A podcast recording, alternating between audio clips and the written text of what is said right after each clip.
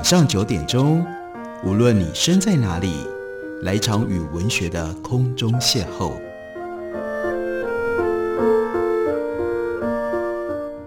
杨照谈书，邀您一同遨游文学世界，认识古今中外的经典之作。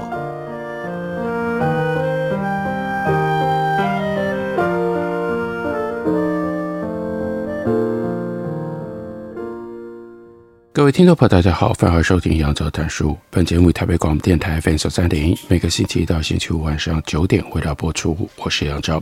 在今天的节目当中，要为大家介绍的，这是台大出版中心出的新书，书名叫做《逃离中国》，这是从英文翻译过来的。原来的书名是《The Great Exodus from China》，作者是杨梦轩。杨梦轩是谁呢？在结论当中，在这本书的结论当中，有一段他自己叙述他的身世。他说：“我生长于台湾中部台中市的一个闽客联姻本省人家庭，父母双方的家族都深受二二八事件所害，但他们选择遗忘过去，展望未来。母亲和父亲辛勤工作，努力存款，一九九零年代移民加拿大。”所以，杨梦轩他十几岁的时候就离开台中，前往 Toronto。那个时候是李登辉总统任内，台湾正着手开展政治、社会、文化的重大转型。他说：“这一切石破天惊的变迁，对于那时的我，其实没有多大的意义。我和多数青少年一样，只在乎运动和电脑游戏。离开台湾这些年，我回去探望过家人和朋友几次。”但我的人生在加拿大，我几乎没有留意过台湾的社会、政治、学术进展，直到成为 UBC 大学历史学系硕士生，在二零零四年重返台湾。他说，二零零四年返台之旅真是大开眼界，我受到强烈的文化冲击，即使比外省人的漫漫归乡路轻微得多，情况也不同。台湾的一切看来这么样的熟悉。却又如此的陌生，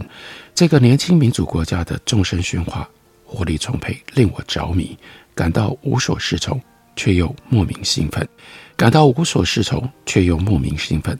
即使如此，不断加剧的政治对立和族群紧张，却让我深感不安。所以在研究准备撰写以二二八事件为主题的硕士论文时，杨梦轩速成学习了台湾多层次的殖民和移民历史。他说：“我的研究带来了一些令我震惊的个人发现。我发现，二八事件屠杀期间，叔公是在宜兰县遭蒋介石军队处死的本省人精英之一。此外，还得知国民党政权也在二八事件过后，把外祖父囚禁在绿岛多年。我的外祖父曾经是旧日本帝国军人，太平洋战争期间在菲律宾打仗。”国民党当局把他和其他许多台湾籍前日本皇军一起逮捕，指控他们在二八事件抗争的期间武装反抗政府。阿公当然没有做过这种事。他说，这些揭露出来的事实令我震惊，我又气愤又难过，直问双亲为什么把这些事情全都瞒着我。父母对我说，他们这么做都是为了姐姐和我好。父亲就说。你改变不了发生过的事，再怎么去想也没有用，最好就忘掉，放下一切吧。他说：“我知道不可能责怪父母、姑姑、阿姨和叔伯、舅舅，更不可能责怪祖父母或其他长辈不曾告知，就连最亲近的家人之间都被迫沉默几十年，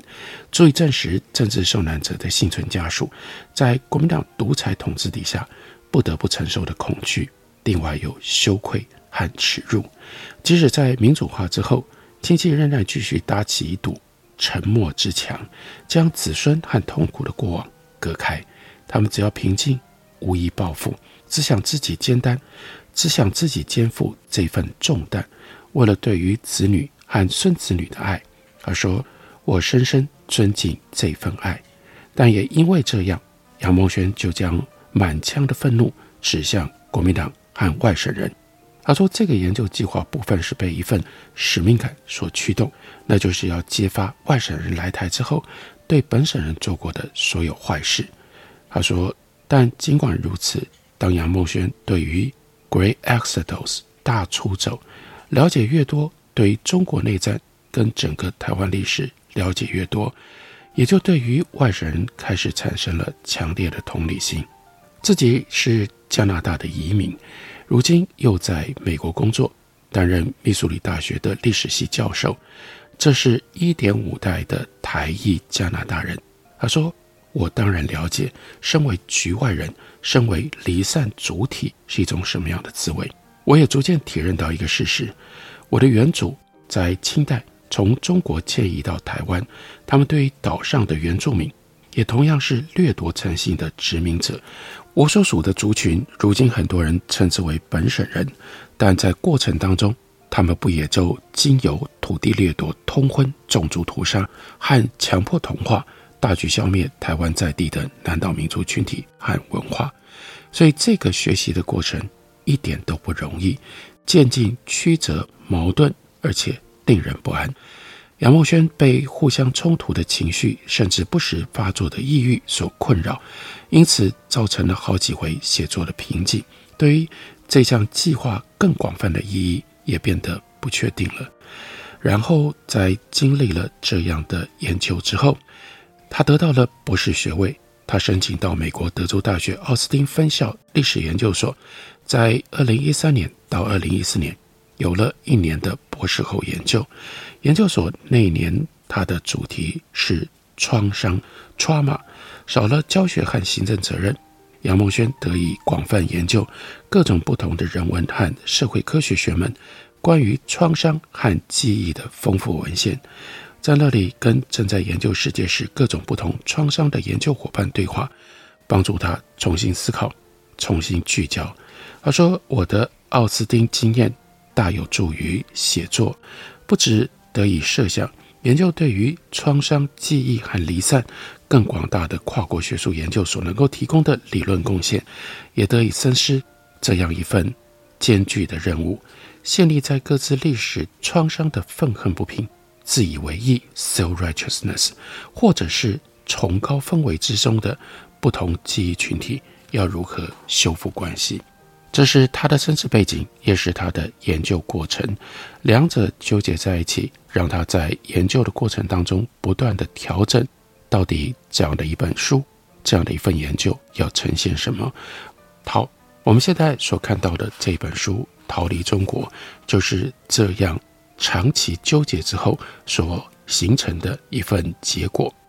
在这本书的序论一开头，先讲到了二零零九年。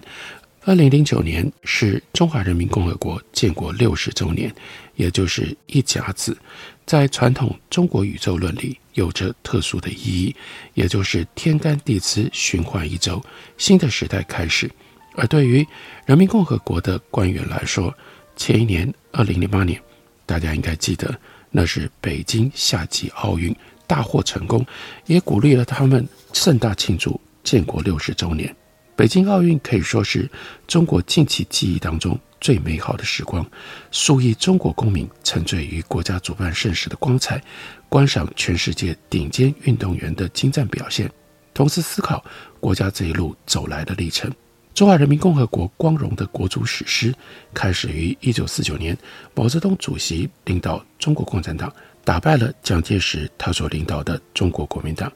共产党的胜利统一了中国，终结由国民党主宰但多半仍然四分五裂的中华民国。根据中共官方的主旋律，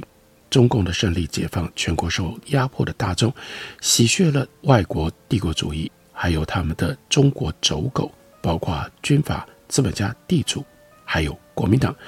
百年来世家的屈辱跟羞耻，而在盛大阅兵仪式和官方庆典无限推波助澜的爱国主义和趾高气扬当中，人民共和国的创伤起源仍然被深深的掩埋。那里包括了毛泽东时代的恐怖统治，也包括了一九八九年天安门广场的屠杀。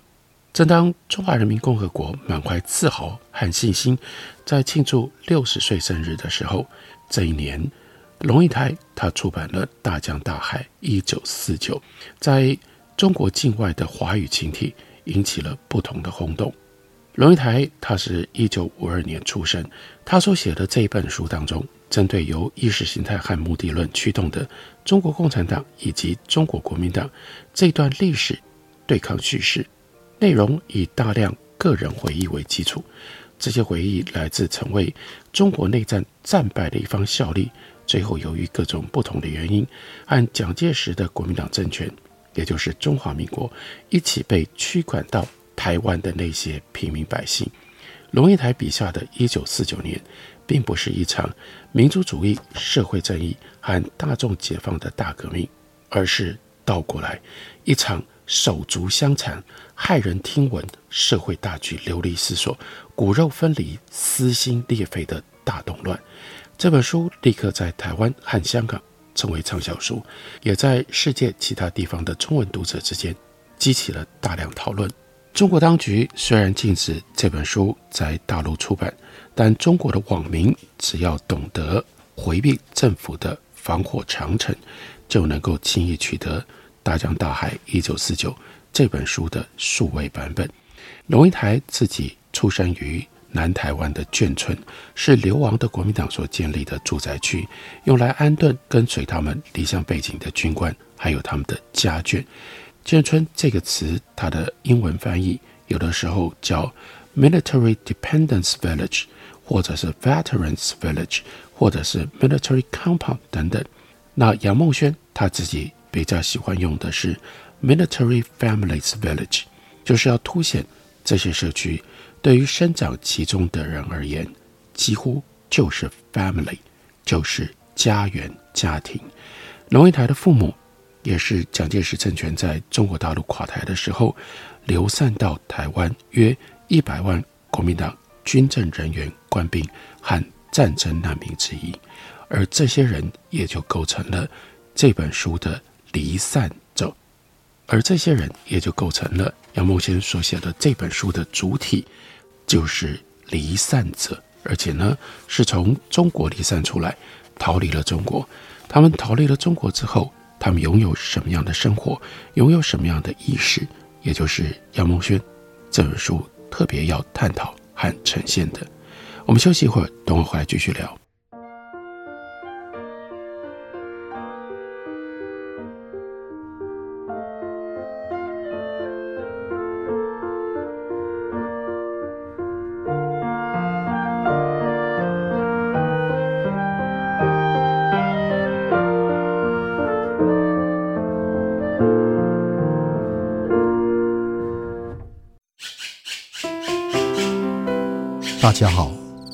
是刘克襄。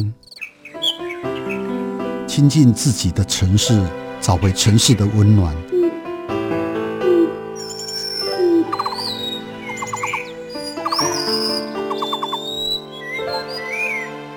听见台北的声音，就在台北广播电台 FM 九三点一 AM 一一三四。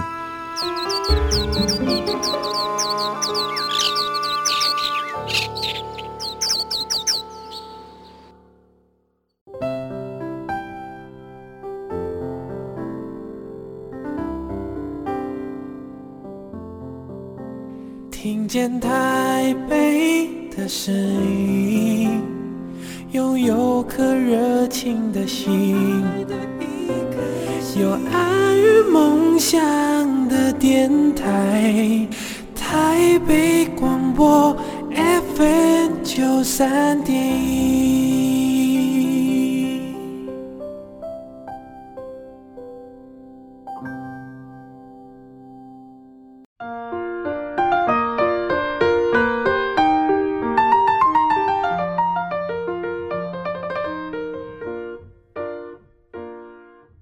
感谢您继续收听《杨照谈书》，本节目于台北广播电台 FM 九三点一，每个星期一到星期五晚上九点为大家播出到九点半。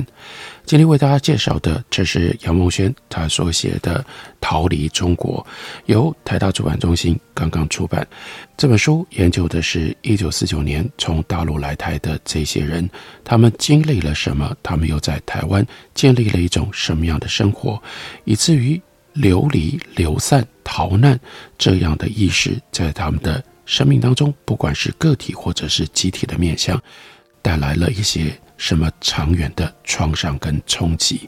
这是非常严谨的历史研究，所以在书里面也就多次讨论。我们今天在看待这样的一个议题的时候，他在史学方法论上应该要注意，应该要解决的。他就特别提醒，对中国内战和外省人向台湾迁徙，口述历史提供了启迪人心的洞见。虽然如此，个人回忆却免不了以当下为导向，选择性又自我中心。不止如此，过分聚焦于微观层面个人叙述的历史诠释，会有见树不见林的危险。除了这些理由之外，根据当前所提供的创伤证言而书写某一个社会群体的历史，更有必须要考量的伦理后果。近代中国史学者由于缺乏可靠的数字跟史料，往往很难在分析上更令人满意的叙说难民的人口统计。光是到底有多少人是随着国民党来到了台湾，这就已经是一个非常大的问题。学者撰写战后台湾的著作的时候，经常引述中国大陆难民人数介于一百五十万到两百万之间，但往往没有提供出处。拜尧胜、马一龙两位专门研究台湾外省人的历史学者，他们提出来的人数是两百万左右。而在台湾最精密的估算是来自于历史学者林通法对国民党解密档案的彻底研究。他估计的人数则是一百二十万左右，还有另外政治学者高格福则认为超过两百万的任何数字都应该是被严重高估了。而杨慕轩他经过了研究论证，则认为人数应该更少一点，实际上甚至有可能低于一百万。为什么他提出了跟一般所主张的不太一样，比大家都低的？这个数字呢，所以当然就必须要解释。首先，政府在一九五六年举行的人口普查提供了相对可靠的数字，来自中国的非军人内战难民一共有六十四万人登记在案。其次，强而有力的证据指出，从中国大陆逃到台湾的国军官兵远少于经常被引述的六十万人。第三，台湾人口学者李栋明。一九六九年发表的一项人口研究，对于战后台湾人口的社会增加提出可靠的推断。那个时候，李栋明他认为大概是九十万左右。人们试图去确认大出走的规模的时候，遭遇到的最大问题是在一九四零年代晚期到一九五零年代初期，台湾海关和港口记录的数字没有办法反映人口流入的实情。内战进入到最后阶段，每一天都有络绎不绝的船舶、飞机到达台湾的机场、港口。国府当局没有办法追踪从四面八方涌进的成千上万逃难居民，当中有很多人没带证件，悄悄地偷渡上岸。随着军队跟其他流动人群逃难的大量平民，也是伪造身份进入到台湾的。即使存在这些问题，仍然有一组特定统治资料。对于大出走提供了即使失之片面，仍然颇为可靠的资讯，那就是一九五六年的人口普查。这是中华民国政府流落台湾之后，第一次对所有不具军人身份的公民所进行的。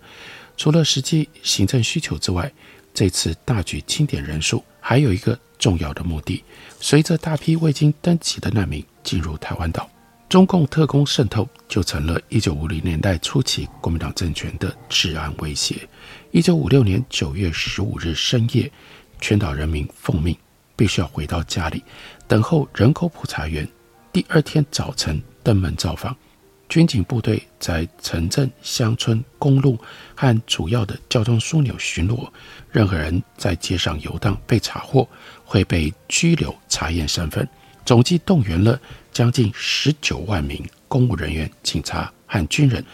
普查结果当然不可能绝对精确，但是相较于国民党当局那个时候所保有的其他记录，这份人口普查绝对是可靠多了。我们因此相当确定，台湾这个时候大约有六十四万名非军人内战难民。问题接下来，那就是。一九五六年人口普查期间，国军有多少中国大陆人呢？这个答案还是到今天并不清楚。国军退出役官兵辅导委员会是国民党政府在一九五四年成立的官方部门，它的职能是要协助跟管理退伍军人。根据一九八七年发行的退辅会资料，国军的内战流亡者总数是五十八万两千零八十六人，经常被引述的六十万人就是这样来的。那五十八万军人加上六十四万非军人，一共是一百二十二万，这就接近临统法的估计值。不过有一个重要的理由可以说明一百二十二万人。仍然应该是高估的，那就是国军官僚体系在一九五零年代登记的官兵员额应该是高于实际人数。战后初期来到台湾的国军部队逃兵率居高不下，当中有许多并未被部队指挥官提报。近年解密的国民政府档案当中，处理散兵游民问题的文献为数繁多，也就说明了这一点。社会学者林胜伟，他指出，国府当局一直到一九五六年才开始有系统的对国军内部进行普查。即使对国军展开普查，国民党政权仍然对官兵员额继续保密。一九六九年以前的定期人口普查都不把军人列入计算。高格夫根据一九五零年代初期，贾委员长侍从官和战略顾问夏公权他所提供的说法，认为蒋介石为了遏阻中共入侵，而在账面上夸大常备军的规模。一九六九年台湾，一九六九年前面所提过的人口学者李栋铭，他要确认台湾战后人口的社会增加，不同于受到出生跟死亡制约的自然增加，社会增加或者是减少。那应该都是人口迁移的结果。李栋明运用日本殖民时期的记录，加上一九五六年的普查结果，以及确知可信、以及确知合理可信的其他调查资料，进行精密的数学推算，进行精密的数学推算，得到了台湾人口在一九四七到一九六五年之间社会增加数量在九十万八千五百人。由于同一历史时期之内，除了中国来的内战流亡者，再无其他移民群体能够让人口如此增加。